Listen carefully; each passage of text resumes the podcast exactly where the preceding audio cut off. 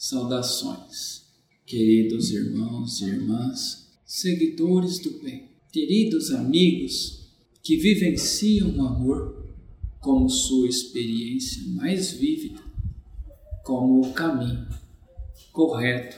A gente sabe como é sagaz os pensamentos, como nos vem ilustrar de maneira corriqueira qualquer fato que se apresente a gente é triste ver aquele que não consola teu irmão, em virtude de o mesmo não acreditar no mesmo que a gente. Pois veja, o trabalho de um bom cristão, de uma boa pessoa, de um bom amigo, enfim, o trabalho de um bom companheiro de jornada é zelar pela felicidade do seu próximo, uma vida dotada de alegria.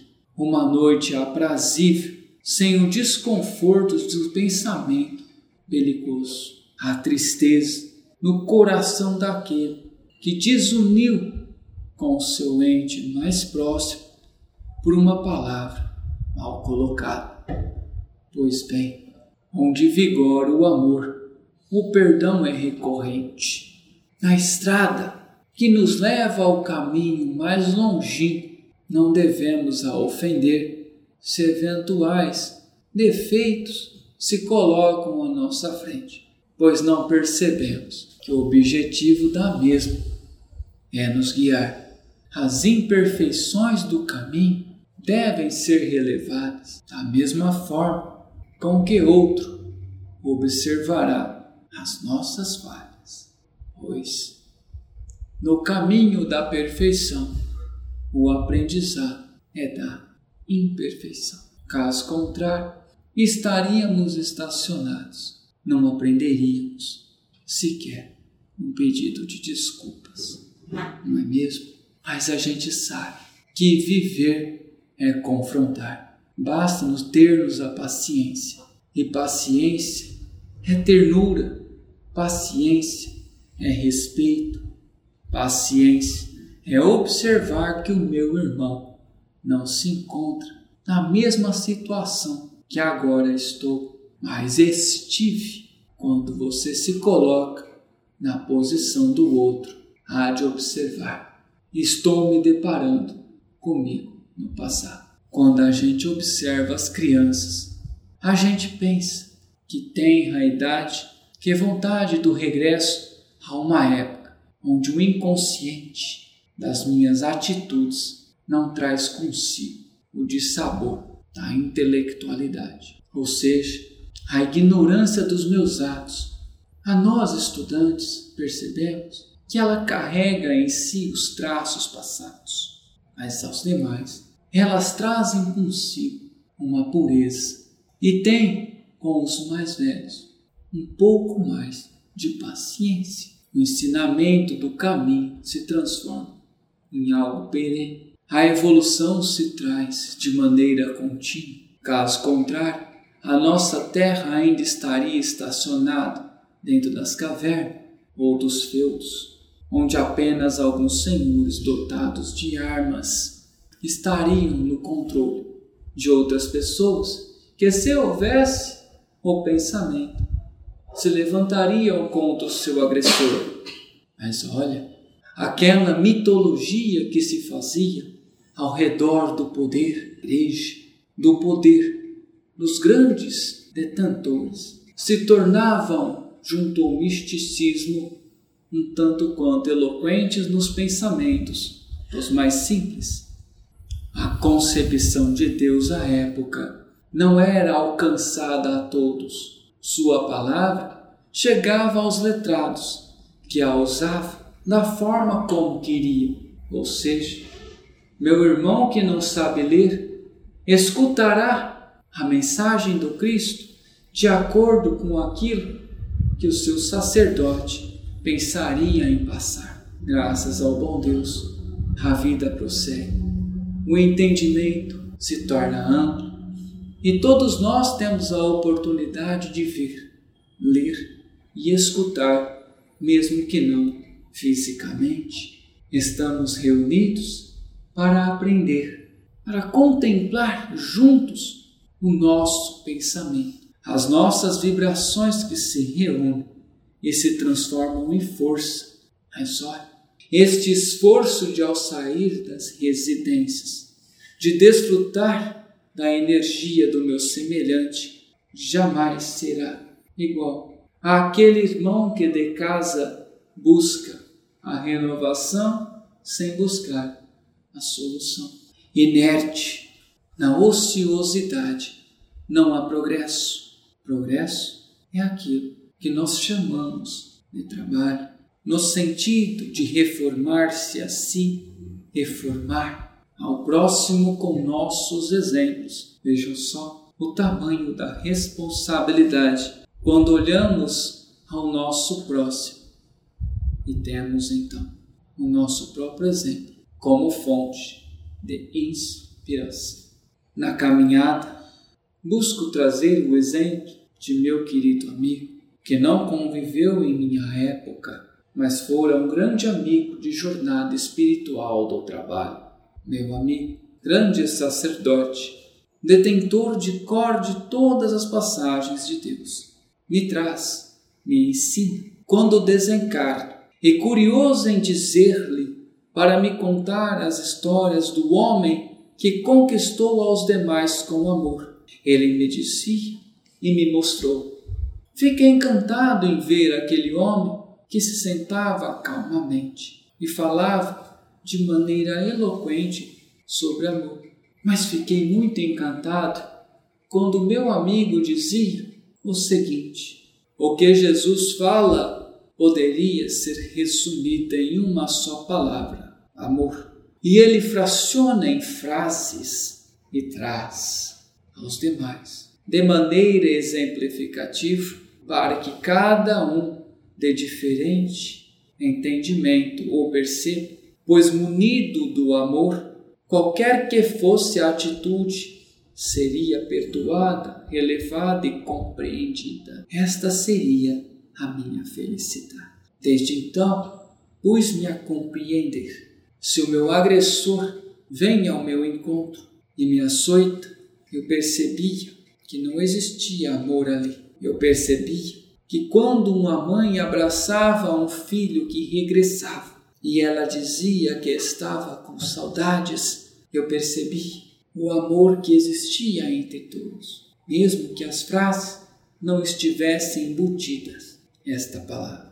Eu percebi que durante o meu trabalho não me foi pedido minhas atributas que foram coragem, ser destemido, o que apenas me pediam era paciência e amor. A alegria que me dava quando irmãos recobravam vossa consciência e então me olhavam um olhar carinhoso, mas eu dizia: eu fui apenas o carroceiro, você foi o seu próprio médico. Aos irmãos que não compreendem o meu jargão, lembro que a minha época, os curandeiros ou os detentores do conhecimento do corpo humano, hoje chamados de médicos, eram chamados e eles vinham ou montados a cavalos ou então trazidos pelo carroceiro. E eu sempre disse que eu gostaria de ser, se fosse liberto, um carroceiro, pois não teria tempo de vida para desfrutar do entendimento, compreender a leitura e os entendimentos da carne, mas eu seria mais bravo dos carroceiros.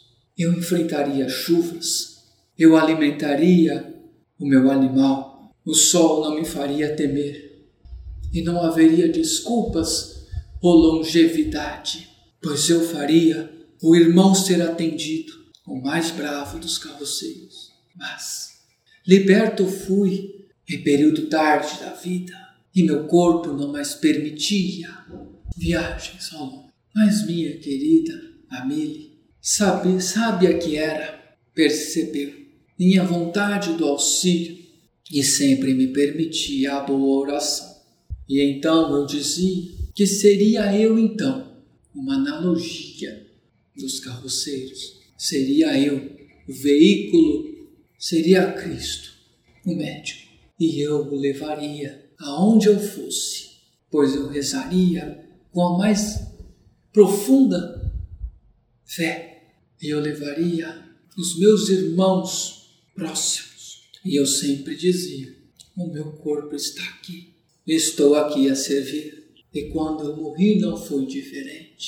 As minhas viagens foi sempre em busca de levar o meu corpo espiritual próximo como veículo e o amor de Cristo e de Deus. E quando eu dizia, os irmãos me agradeciam, eu dizia, não, eu apenas trouxe a palavra e a força do nosso pai e do nosso irmão mais velho.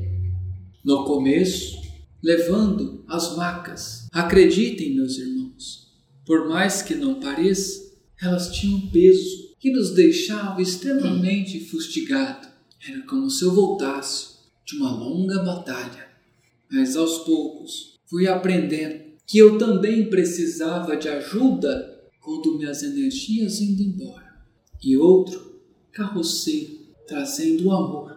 Então, venha ao meu encontro me ponho ao trabalho com a mais pura e verdadeira e genuína fé, e eu não tenho medo de dizer quais são as minhas falhas. Aliás, são essas que me antecedem, são essas que me lembram todos os dias o que eu devo melhorar. Porque quando eu digo estou bem, mesmo não estando, eu posso praticar um passe que não seja adequado ao meu irmão então eu preciso pedir ajuda. Quando então as tarefas se tornam exaustivas, eu preciso dizer: preciso de ajuda, pois eu ainda tenho apenas dois braços. Um dia terei mais, assim como cada um de vocês. Pois às vezes nós queremos abraçar todos ao mesmo tempo. E que bom seria ficar envolto. Lembro-me, uma vez, de quando estava no hospital colônia, um irmão indígena falecera e fui escalado para sua recepção. O irmão indígena não compreendia as tecnologias e os estabelecimentos tecnológicos. Pois então pedi licença ao mestre e solicitei para que os irmãos plasmassem ao seu redor algo semelhante ao que vivera na Terra. Seria então algo semelhante a uma floresta. Na baia onde o mesmo estava recebido, ali o irmão ambientou-se e aos poucos pôde compreender o local onde estava, mas não sem antes assustar-se. Conservei a mesma aparência da terra, inclusive a cor. E quando o irmão deparou-se comigo, assustou-se, ao passo de tornar-se aquário. Mas com o passar do dia, com o auxílio de outros irmãos, podemos então excepcionar. Quero dizer-lhes, irmãos, que chegarão pessoas diferentes, chegarão aqueles que não estão habituados à casa, chegarão desconhecidos, e vocês terão que falar a mesma língua desse irmão, terão que recepcioná-lo, mas sem perder a essência do lar não transmutar naquilo para agradar ao irmão, preservar a nossa essência, mas abraçá-lo na medida em que ele se sinta confortável com a nova realidade. E o livre-arbítrio para permanecer ou sair. Mas quando se trata de amor, quando se acolhe com carinho, meus irmãos, não é preciso nem sequer levantar a voz.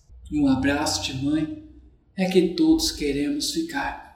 No colo daquele que nos afaga, a gente quer permanecer. Agora, na mão que chicoteia, na mão que espalma, nos espinhos que se encontram em nossa pé, nós fugiremos. Que a nossa casa seja a floresta para o indígena, seja o mar para o peixe e para o pescador. Que falemos a linguagem de Deus e aquela que nos é passada, que abracemos aquele que sinta a dor sem jamais perder a essência de Cristo, perder a essência da nossa casa.